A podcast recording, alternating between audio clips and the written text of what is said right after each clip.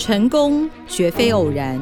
最真实的奋斗历程，最深刻的创业故事，都在头家开讲。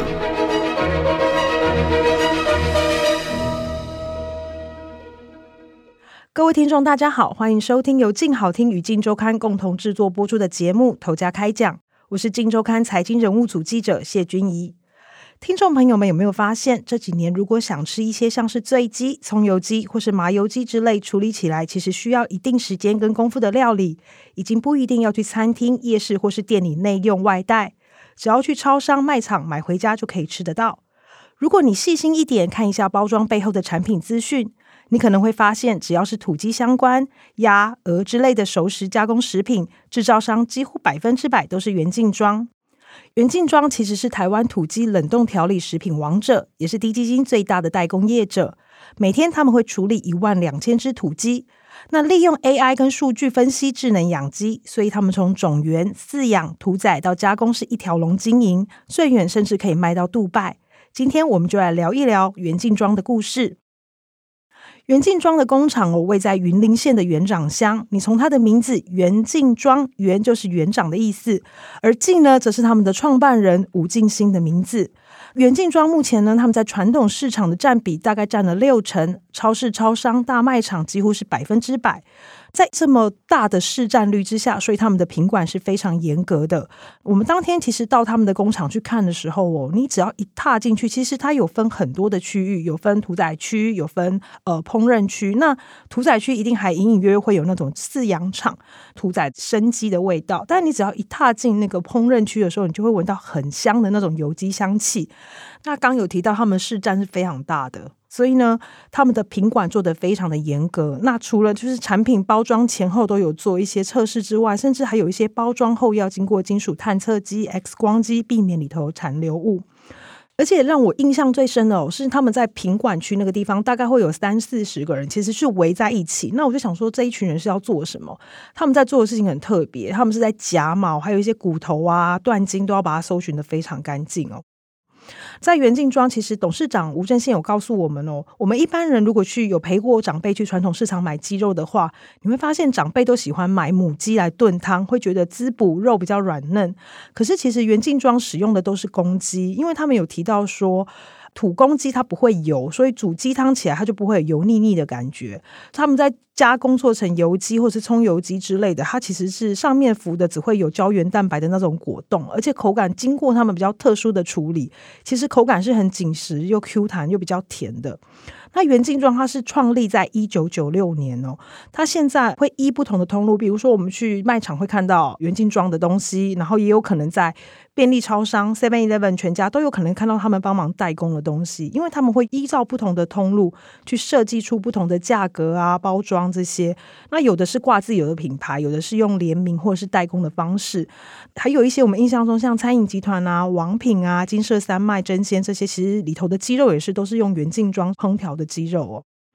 那市占会做那么大，其实跟呃现任的董事长，也就是第二代的老板吴正宪有很大的关系。有他有说，他做生意的时候是有他的决心的，就要做就要做到全吃。就是现在其实呃元劲庄是有三个兄弟一起在经营哦，第一代老板的三个儿子。那董事长吴正宪他就是长子嘛，他就说他常会跟他弟弟讲说，做任何事业就是要做老大。所以刚刚有提到，不管是土鸡或者是鸭或者是鹅，其实他们订单很苦，他都说他一定。要要想办法做到让顾客就甘心，就是他很急着要某些东西的时候，就要赶快想办法满足他的需求。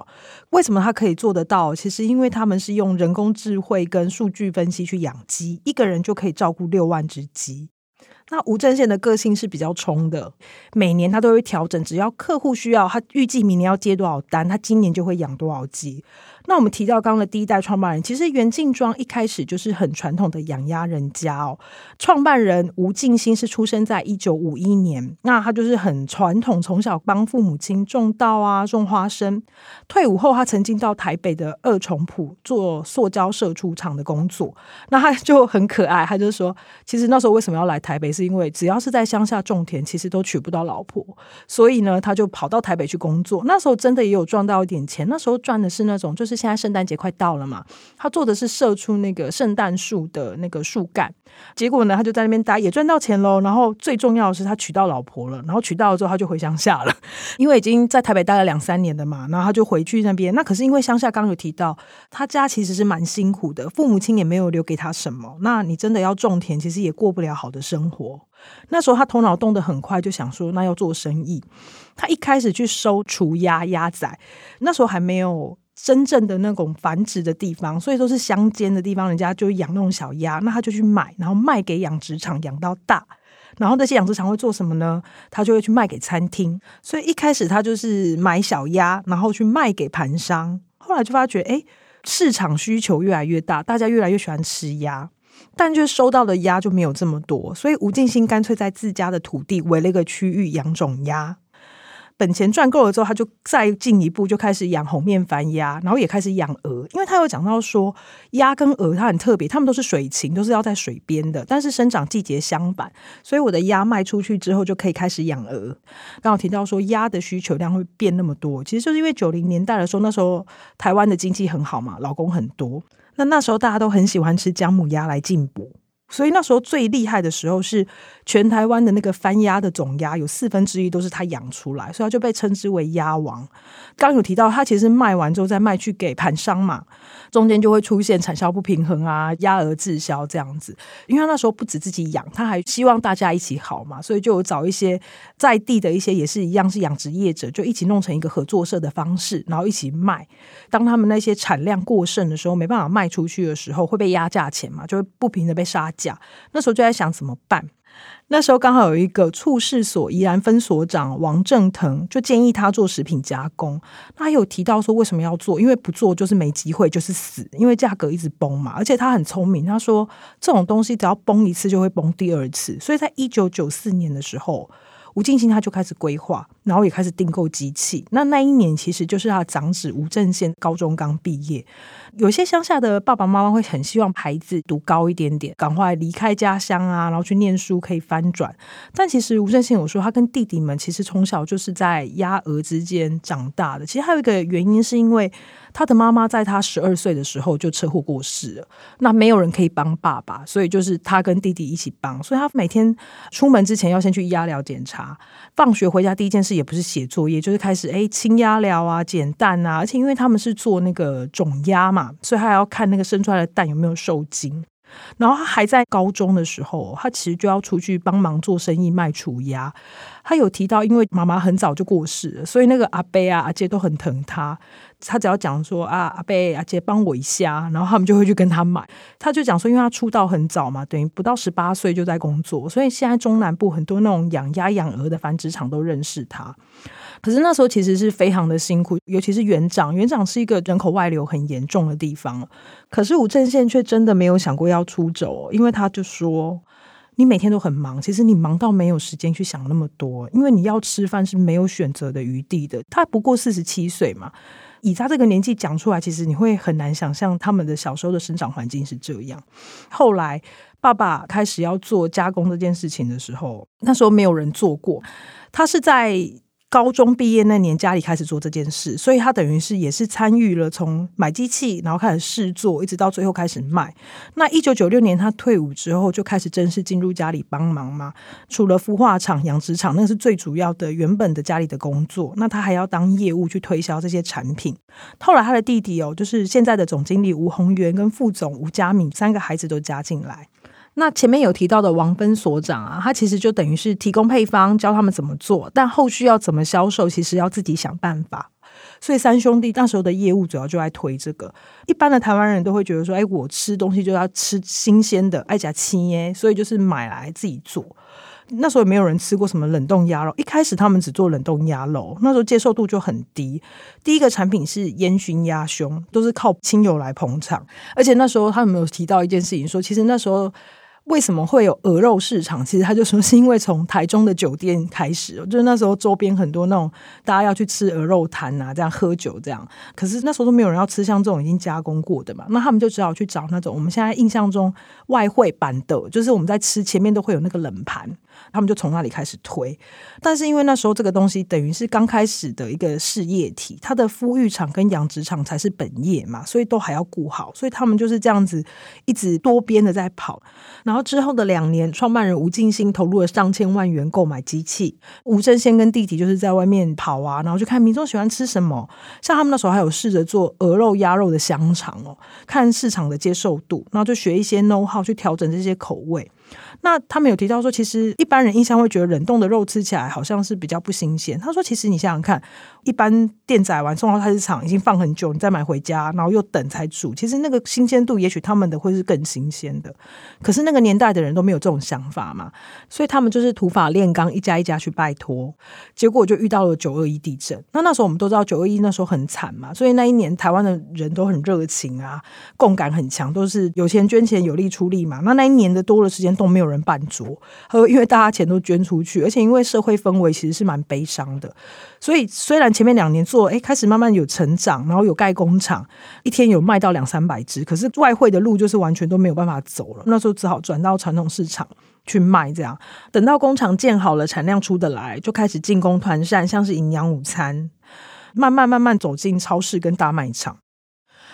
可是吴正宪有说，其实你要上通路是很难的，因为以前的方式很多都是要走地下道，就是诶要送红包啊，要送礼这样。但是他个性就偏硬，他就说我就不要啊。而且他跟弟弟也是，就三个人都是一致都觉得我就是不要做这种方式来让我可以进去，所以他们就是去蹲点，然后去堵人，也不送红包。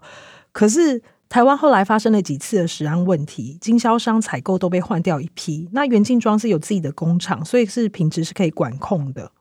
大概在二零零七年左右，他们就打进大润发、全联啊、台湾丰康超市这些。也在那个时候，他们就发现，其实台湾人是喜欢鸡肉胜过于鸭肉跟鹅肉，所以才开始开发醉鸡啊、葱油鸡。可是这个时间点，他们还没有自己养，都是跟别人买。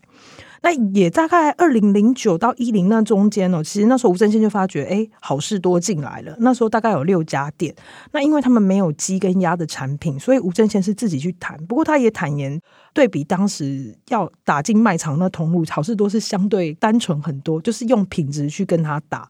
你拿品质过去，他们才会要，而且不是只有东西的品质。他们连包装都很要求。那还有讲说，其实现在我们进去看他们工厂啊，他们的那个预冷温度，台湾的规定大概就是十八度，但因为好事多要求要十五度，所以后来他们就把产线全部都统一。所以其实跟好事多合作，他觉得是让元劲庄更提升。元劲庄后来是最大的熟食土鸡的供应商，也是低基金最大的代工业者。其实这部分就占了他们的营收七成以上，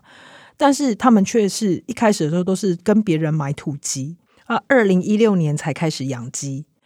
为什么养鸡呢？其实就是因为那几年开始有禽流感，鸡价就飙高了一倍。他记得那时候光是一年就多花了好几千万元，刚好就是在要开始做滴鸡精那一年，鸡的需求量大增。他那时候觉得，哎、我不能这样子啊，就是鸡弄安那开北塞，所以他就决定要自己养。可是我们刚好提到嘛，鸭跟鹅是水禽。鸡其实是陆禽，就是它是不用在水边养的。那等于是它要从养鸭跟鹅转到养鸡这件事情，其实也是缴了很多的学费。虽然他那时候有跟自己原本的供应商去问说，我要怎么养鸡啊，或者是跟一些同行去问，但他们其实就是会藏宝嘛，就会藏布，就是像是那种防疫计划，我要怎么用药，怎么养殖，其实大家都不讲。有人就跟他讲说，哎，你就早晚去寻一寻就好了。就他就真的乖乖的寻，就寻了之后，哎，鸡怎么都死光了。后来才发现，因为鸡体温很高，它窝在那边。其实你是要可能早中晚三次要去赶它们，让它们起来走跳，才不会容易有病啊。然后温度太高。那那时候其实，因为他有去看到别人，很多人都是用那个密闭式水帘式的鸡舍，因为就是整个盖起来封起来的。他说，因为比起露天养殖哦，空气中有很多病毒啊、细菌。当我全部都是盖起来的时候，我可以隔绝掉这些细菌，所以他那种一开始就决定用水帘式的鸡舍。太热的时候，我就把水放下来，其实那个温度就会降，那鸡就不会因为高温就是容易生病、容易死掉。但是这个方式在国外通常都是养白肉鸡，吴正宪养的是土鸡，成熟的时间需要十周以上，风险会更多，所以他那时候就特别引进了丹麦的智慧养殖系统进来改良。鸡只一天喝多少水，吃多少饲料，然后运动量，还有场内的二氧化碳浓度，其实他们都可以透过手机及时监测。那有问题就可以立刻发现。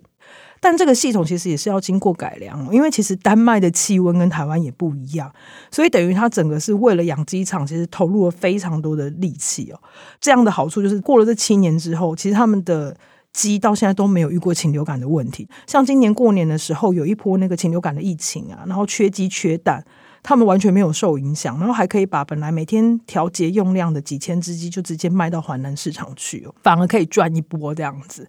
那我们刚好听到，他从孵蛋、养殖、屠宰、加工，完全是一条龙的生产方式，所以它的成本啊、数量跟品质都是可以稳定下来的。因为他就讲说，你来源稳定了之后，客人就会稳定。再来一个很重要，是因为。他自己养的鸡哦，杀之前、杀之后到做成产品，其实都要去检测一些什么抗生素啊、细菌之类的。然后就说，你们都在讲说我们的东西怕会有不安全、食安的问题。其实你想想看，我们通路占那么多，外面只要有人在通路上那边抓到一个，我们就死了，整个他们的损失就是没办法算嘛。所以他接手十多年以来，其实是很小心翼翼的。他其实不只有在台湾卖哦，他也卖到澳洲、马来西亚、新加坡、香港。那十年前还拿到了清真认证，卖到杜拜去。但他也坦言啦，因为。会吃葱油鸡这些东西都是华人比较多，像卖到杜拜去那边东西都还要再调整，因为其实阿拉伯人真的没有那么喜欢吃葱油鸡，所以可能要做他们因应当地的口味。像我们现在年轻人很喜欢去 Seven 吃那种鸡胸肉嘛，所以这几年他们也开始会做这些，就是有加入蔬菜啊，像是代餐的产品，然后会请营养师调配营养成分。那也有像是不同的族群，就是有小家庭啊、银发族啊，或者是幼儿需要的那种粥啊，会做适合不同。族群的各种产品，所以它年营收其实每年的成长率都可以增加百分之二十。吴正宪说：“你看我头发都白了，因为我们当老板压力很大，都没在睡觉。”那他们未来是计划要 IPO 的，他后来就有试着要去找专业经理人进来，但是他因为他都要求人家每年成长率都要达到百分之二十，所以都待不到三个月就走了。即便是这样，吴正宪很特别，是他真的就是从头到尾就只想要在当地找人才哦。所以他帮助当地的学生啊，或者是一些比较穷苦的人，都希望可以把这些人才留在家乡，留在园长。那因为他自己有讲，他从小就是在园长跟着鸭儿一起长大的，他没有离乡去工作，他也希望自己可以把这些跟自己一样的年轻人继续留在自己的家乡哦。但他的产品是希望可以走出家乡，可以飞出台湾的。那感谢听众今天的收听哦。如果有兴趣想要更深入了解元劲庄董事长吴正宪的故事，可以上网搜寻智能唾星机的系列完整报道。也请持续锁定由静好听与镜周刊共同制作播出的节目《头家开讲》。我们下次见。想听爱听，就在静好听。